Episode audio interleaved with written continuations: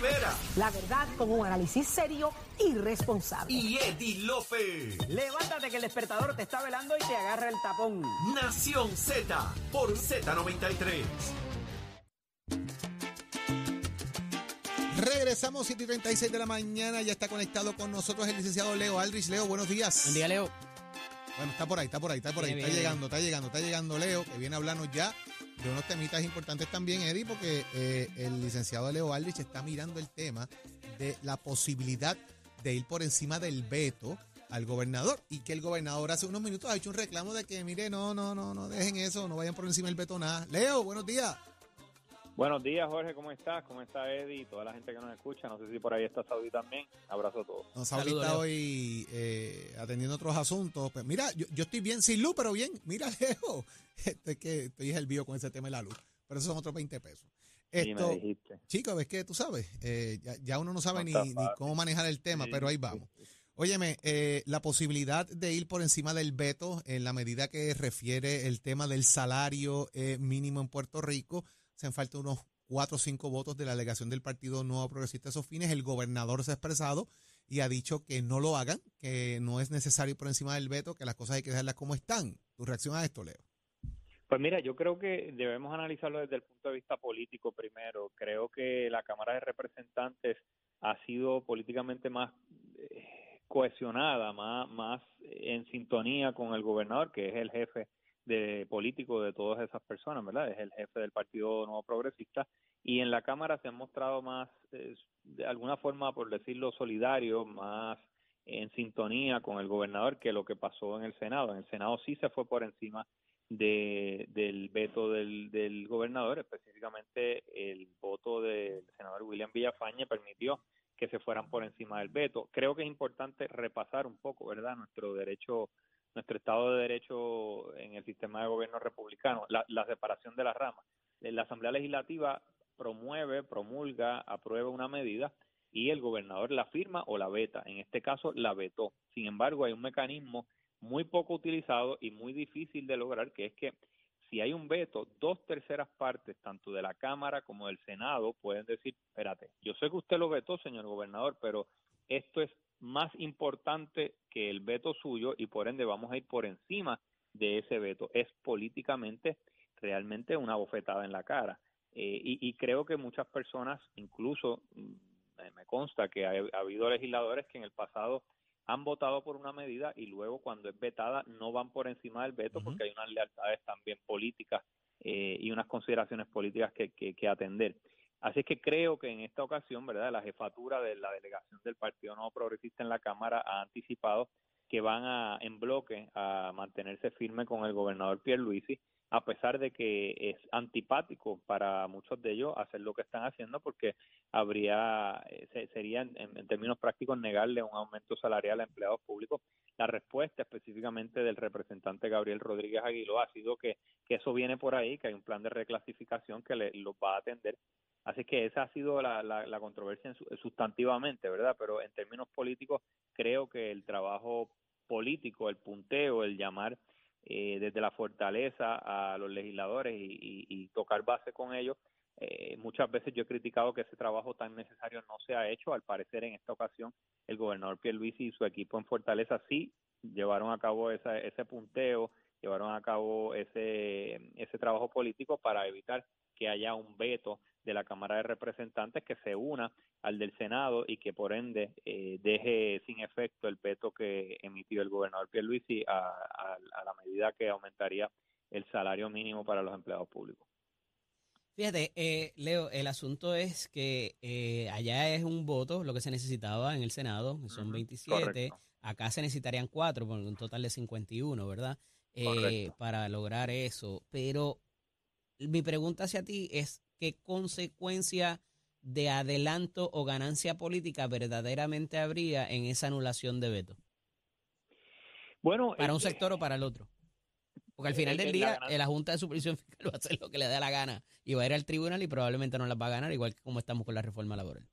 la ganancia política sería tú poder pararte frente a un micrófono y decir yo luché con todo lo que conllevaba, luché y me, gané enemigos porque luché para lograr que hubiese un aumento salarial para los empleados públicos. Me gané enemigos en Fortaleza, me gané enemigos poderosos porque mi lealtad es con los empleados públicos de Puerto Rico y se merecen justicia salarial y yo voy a hacer todo lo que tenga a mi haber para, para conseguir eso. Creo que esa sería la ganancia de cualquier político que considerara eh, irse por encima y también es una cuestión de principio, de si uno, uno verdaderamente cree en algo, pues uno lo hace independientemente de las consecuencias que pueda acarrear. Aun cuando me lleve enredado al, al, al gobernador de mi partido. por eso es que le digo que, que creo que esa es la otra consideración, que aun cuando hay personas eh, dentro de ese bloque del Partido Nuevo Progresista que pueden simpatizar con la idea, tienen que competir esa consideración con el hecho de que son criaturas políticas y operan dentro de una colectividad donde el jefe ahora mismo, donde el presidente del Partido Nuevo Progresista ahora mismo es el gobernador Pedro Pierluisi y pues está esa consideración también. ¿Cuál, es, cuál va a ser más, más importante? Creo que ya han anticipado que van a mantenerse sin ir por encima del veto, mantenerse el Estado de Derecho como está, de que, el, de que el veto del gobernador sea lo que gobierne y creo que eh, dos cosas dos cosas se ha logrado, ¿verdad? El trabajo político del gobernador y realmente lo que en inglés en el Congreso llaman el whip, que ha sido en este caso Gabriel Rodríguez Aguiló, que ha mantenido a su delegación eh, en, en, ¿verdad? como soldados de fila sin, sin abandonar el barco. Pero Leo, eh, ¿no se convierte también en un tema de jugar un poco a la política chiquita?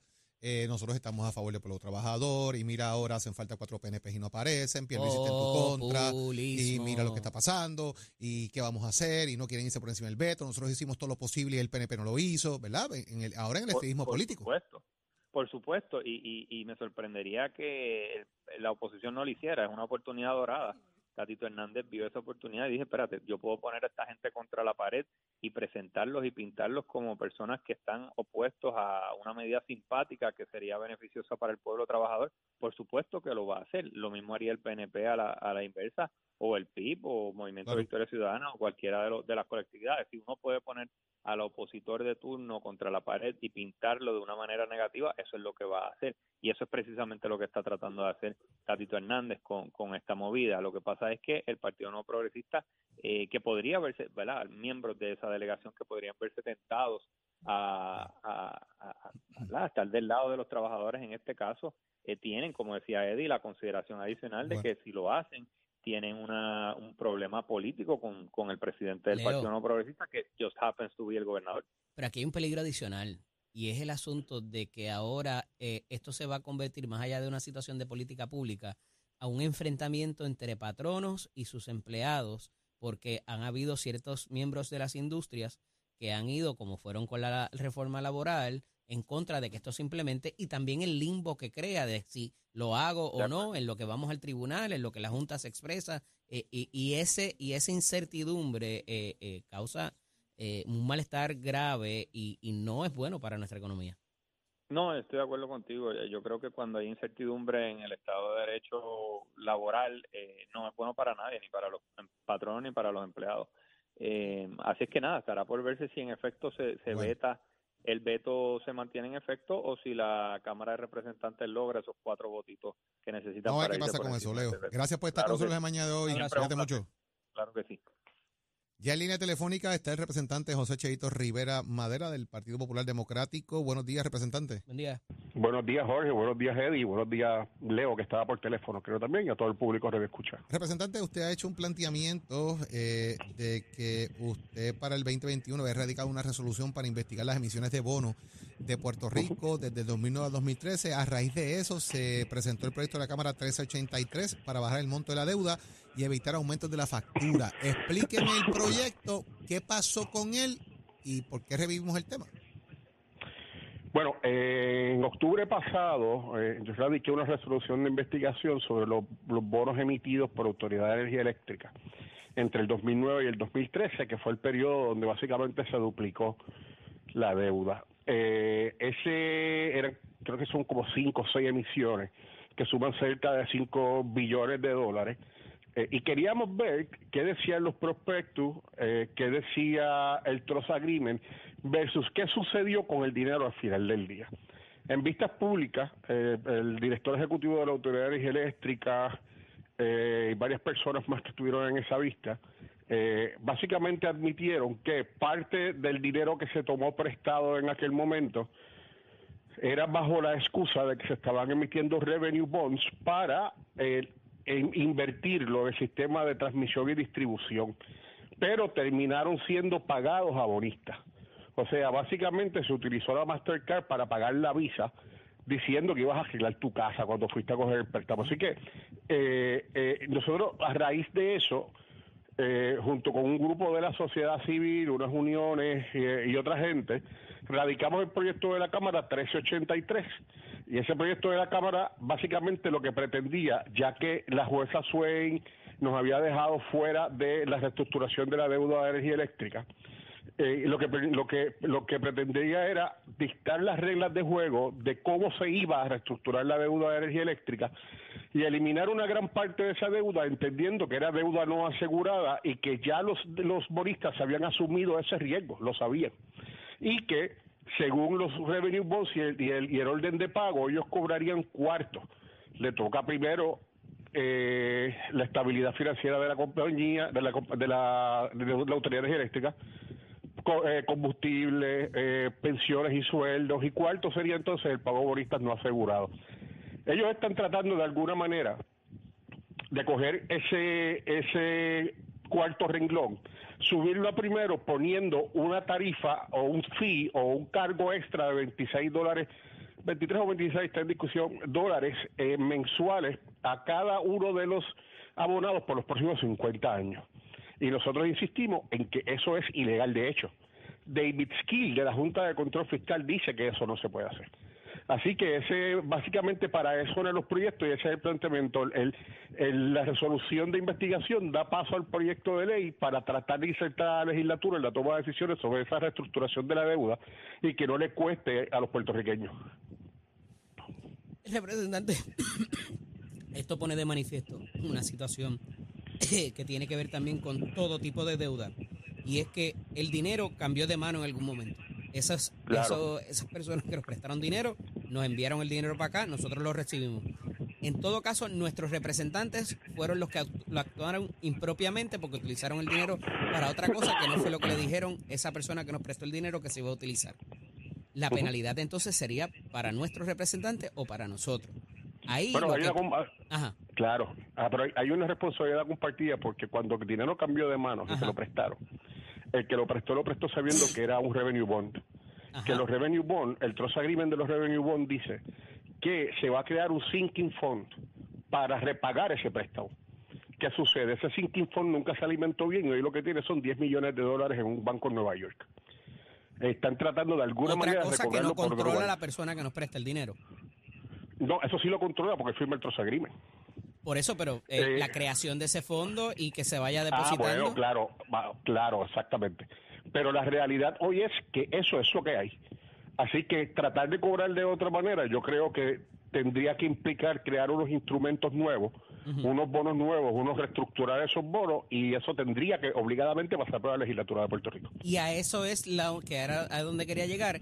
Esa es la única fuente de repago a la cual ellos se obligaron que tendrían para sus eh, para, para el dinero que nos prestaron, para sus préstamos. Y no- Y no oye, no lo digo- necesariamente grabar como pretenden hacer la tarifa, ¿correcto? Cla- claro, y no lo digo yo, lo, lo dice David Skill en varios reportes, en varias revistas en los Estados Unidos. Él lo dice, lo dice claramente.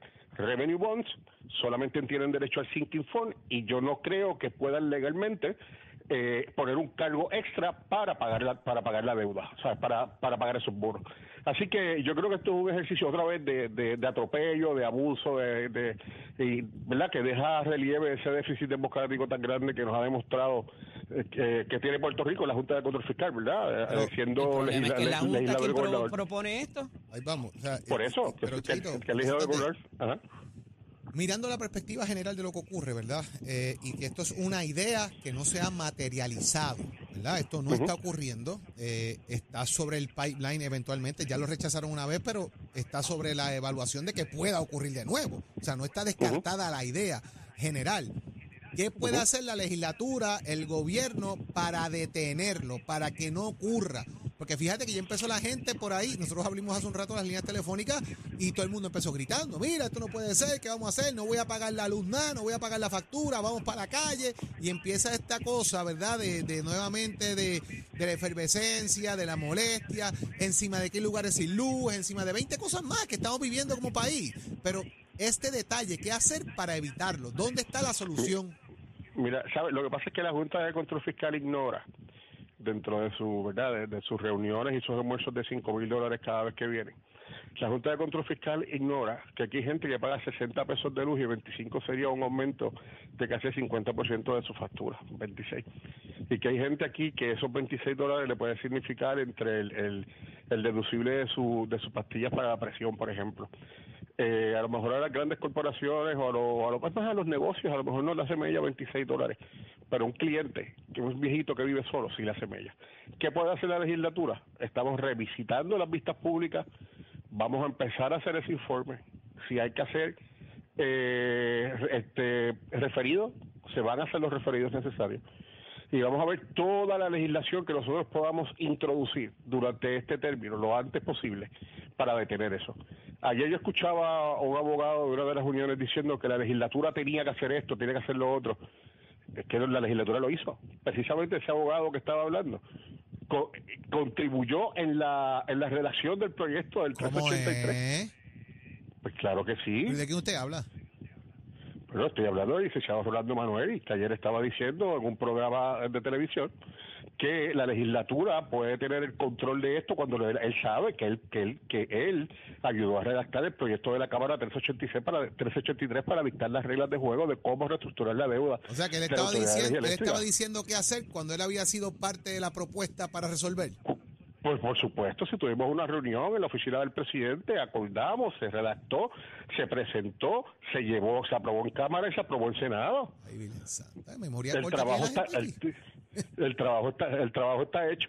Eh, lo que sí es que tenemos que ver, ¿verdad? Si ese proyecto, a, raíz de lo que conocemos hoy, y de lo que sabemos que puede suceder, si ese proyecto eh, tendría los votos para irnos sobre el veto en algún momento. Eso lo vamos a decir en los próximos días. Vamos a ver, representante, estaremos pendientes de lo que ocurra con este tema. El país está pendiente de lo que ocurre con el tema porque nuevamente incide sobre el bolsillo del pueblo de Puerto Rico. Que tenga excelente día eh, en su devenir. Muchas muchas gracias y saludos a ambos. Eh, Eddie, sí, ¿está, asustado, ¿está asustado ya? No, no, esta noche te digo a las siete y media. ok. No se siente mucha confianza para Un abrazo. lo, lo, sentí medio tristón, pero ¿A, bueno. ¿A qué hora juegan los No, tuyos? que- ¿A qué hora juegan los tuyos? No, asustadito parece. Ah, ok. El, el año que viene. Bueno, mi gente, vamos Que a ver qué está día. pasando. Gracias, Igual. Por estar con nosotros, representante. Y ya estamos listos para ver qué nos tiene. Oiga, Leo, Leo Díaz acaba de llegar aquí al estudio y está sorprendido porque Carla Cristina está más peinada que nunca. Aquí está Carla Cristina. ¿Qué está pasando, Al Carla? renovar tu Cuéntame. marbete, escoge ASC, los expertos en seguro compulsorio.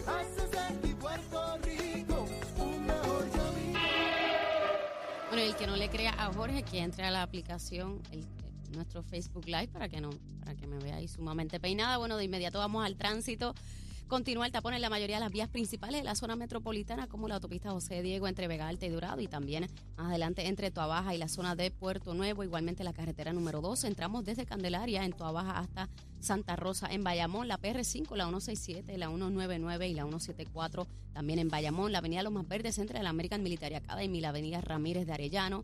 La 165 entre Cataño y Guaynabo, esto en la intersección con la PR22, el expreso Valdoriotti de Castro desde la ruta 66 hasta el área del aeropuerto y más adelante también cerca de la entrada al túnel Minillas, en Santurce el ramal 8 y la avenida 65 de Infantería en Carolina, el expreso de Trujillo Alto, la 177 y la 199 en Cupey, la autopista Luis Aferré desde Montelledra hasta Río Piedras y más al sur en la zona de Caguas, la 30 entre Juncos y Gurabo y el expreso Chayán en la colindancia entre San Lorenzo y Gurabo. Más adelante actualizo esta información para ustedes, ahora pasamos con el informe del tiempo. Este informe del tiempo es traído por Winmar Home, energía de la buena. Toledo, protege lo que más valora. El Servicio Nacional de Meteorología nos informa que hoy el viento estará generalmente del este, moviéndose a velocidad de hasta 20 nudos, lo que provocará que el mar esté picado con olas de hasta 5 pies, mientras el riesgo de corrientes marinas es bajo para casi todas las playas, excepto aquellas del norte central, donde el riesgo es moderado y se exhorta a los navegantes y bañistas a que se mantengan informados sobre las condiciones climáticas y estén atentos a las tronadas que se esperan hoy sobre el mar para evitar realizar actividades acuáticas que presenten un riesgo para su seguridad. Más adelante les hablo sobre qué esperar del clima hoy. Para Nación Z les informó Carla Cristina. Les espero en breves minutos en Nación Z Nacional con Leo Díaz aquí en Z93. Somos una mirada fiscalizadora sobre los asuntos que afectan al país. Nación Z, Nación Z. Por Z93, somos su noticia. Óyeme, son las 7 y 56 de la mañana, casi, casi listos para que empiece Nación Z Nacional. Y ya se integra aquí al estudio Ismael Rivera de Z93. Leo Díaz y Urbina, óigame, que llega y aquí descoñeta todo en un minuto. saludos, saludos a Eddie, a todo el equipo. De nuevo? Descoñetar. sí, eso Ahorita lo- después, ahorita lo después conjuga te digo de dónde todas se deriva Sí, pero ese si eso uno lo aprende cuando está con la cartilla de yo amo a Mota, Mota me ama a mí, se aprende eso. Bueno, en el barrio mío se aprendió eso rápido. Jugarlo en todas, en todas En todo, en sus- todo, Exactamente. en to- y en todos sus tiempos. Y finí, no deja finí. Un saludo a ti, Jorge, un saludo a Eddie, a todos los amigos y amigas que nos ven y nos escuchan. Un placer estar con ustedes tempranito. Hoy sí que había tapón. Hoy la gente está trabajando. Ayer no. Ayer era yo solitario como el burrito ese de Shrek. Este, por, por el La expreso, carretera. pero hoy no, hoy está lleno la gente de camino a su trabajo como tiene que ser, contento, contento de el estar fin aquí. de semana largo que había para aquellos como aquellos mamíferos que pudieron que, que, disfrutar pudi- de que eso. tenían que trabajar. tú sabes. que Digo, pues, todos somos mamíferos, siempre aclarando Pero que todos somos pero mamíferos, pero hay unos más mamíferos que otros. Exacto. Está- establecido el punto Está establecido el punto. Pero mira, contento y venimos como siempre quemando el cañaveral, nada personal, siempre besitos en el cutis para todo. Hay muchos temas que, que atender. Por ejemplo, ya el secretario de Hacienda adelanta que empieza la transición en términos De de, las foráneas. de- de- de las foráneas, ¿no? Y yo quiero ver cuál es el impacto de eso, porque se creó mucha expectativa de, de la posibilidad de que no se llegara a los mismos recursos que habían antes. Quiero ver cómo está eso. en Porque el- yo pienso que se va a recaudar más de la manera que ¿Piensas está eso, establecido. Sí, porque se convierte en un impuesto a, a un tipo de contribución sobre ingresos. Yo quisiera en algún momento, no sé si esta semana, tener al secretario de Hacienda para que nos brinde precisamente sus expectativas, Eddie, de lo que ya está sucediendo. Ya adelanta de unas entidades que están renovando, que están cambiando al nuevo, al nuevo sistema. Para nosotros es fundamental. Son millones y millones de dólares que se generan Sí, para, 2.000 millones para el fisco, ¿no? Así que dependemos enormemente de eso. Sigue el, el discurso sobre el Medicaid. Eh, eh, aunque la Junta dice que, que está presupuestado el dinero, aunque no vinieran las cantidades que se supone, pero aún así me preocupa. Se trata de la salud de, de- de- de los puertorriqueños. Está pendiente de ir por encima del veto del gobernador. Vamos a ver si aparecen unos PNP No ahí que no brinquen. aparecer. ¿Tú crees el que go- no? El gobernador ya gritó también y dijo, Sí, "Mire, que dejen estése eso quieto, muchacho". quieto, ¿no? Eh, si no aparecieron antes, Ajá, no van no a aparecen ahora. tampoco, porque Ah. la presión política de decir, ah, es que el PNP está en contra del pueblo Eh. trabajador. Politics are local, kid. Acuérdate Eh, que la reforma laboral eran muchas, ¿verdad? muchos componentes eh, y no pudieron tenerlo. Para este que es uno solo, yo lo veo es sumamente Digo, difícil. eh, eso, lo que están dando es un discurso político para la oposición política, para tener balas ahí para disparar Pero la de que campaña. Pero volvemos. Ah, el otro elemento que vi que está cogiendo algún tipo de fuerza es la posibilidad de un dinero que hay que pagar para la deuda de la Autoridad de Energía Eléctrica. Ya la Junta está con los bonistas por allá tratando de decorar. Algo habrá que pagar en su día. Una proposición propuesta. Ah, una proposición. Pero, propuesta. Leo, en eh, algún eso- momento hay que pagar algo sobre esa eso- deuda. Pero esos chavitos, o sea, cuando los pasen para acá, 25, 26 pesos mensuales. Y cuando a 50 años. Yo, yo no sé cuál va a ser la cantidad final, Jorge, pero entre algo. 20 entre 23 y 26 fue la propuesta no inicial. necesariamente, lo que se que la no necesariamente que la hay una hay una posición, una escuela de pensamiento que dice que esa al ser deuda no asegurada, lo dijo el, el, el licenciado Emanuel también, Ajá. no necesariamente hay que repagarla. Yo Bueno. no creo, yo no estoy de acuerdo, pero Eddie- Bueno. Eddie dice incluso que vamos a llegar a 50 Cada, pesos. cada vez que alguien me dice a mí que una deuda no hay que pagarla, yo lo miro con, con escepticismo acuerdo. porque las deudas hay que Hay pagar. pa- Que no pagues acuerdo. la que era originalmente, que la pagues amortizada, que la pagues. Algo hay que por eso pagar. yo siempre comienzo diciendo el dinero cambió de mano, ¿verdad que sí? Exacto. Ya automáticamente tienes que Todos los pueblos del mundo han tenido que pagar sus deudas. Más, menos, le han condonado partes, pero algo habrá que pagar y algo tendremos que atender en su día. Ahora, algo les voy a decir. Estas cosas de esos jackets que ustedes utilizan, y, yo, y el mío, ¿dónde está? Tuyo blanco, aquel Bueno, otro es de la este- este es de universidad. la universidad, pues, Oiga, pues, pues, me hubiesen dicho que el uniforme era así. Oye, yo hubiese venido con un jaquecito y no así, pues parezco que estoy amortajado ya para No, echarme lo, en la caja. Lo que pasa es que tú tienes otros asuntos que atender. Ah, bueno, después de aquí Por eso sí, que sí. tú te disfrazas. Sí, sí, ¿entiendes? tengo que ir disfrazado de abogado. Por eso, es verdad, por eso, es verdad, por por eso. que estoy así. Óigame, ya estamos listos para empezar en Nación Z Nacional. Nosotros Escuchamos, nos Leo. retiramos y regresamos mañana a las 6 de la mañana por Z93, tu emisora nacional de, De la, la salsa, salsa. desde aquí para todo Puerto Rico y los que no se conectan a través de las redes digitales, la aplicación La Música, el Facebook de Nación Z. Nos despedimos, regresamos mañana a las 6 de la mañana. Que tengan un excelente día los dejamos con Leo Díaz y Nación Z Nacional. Excelente día.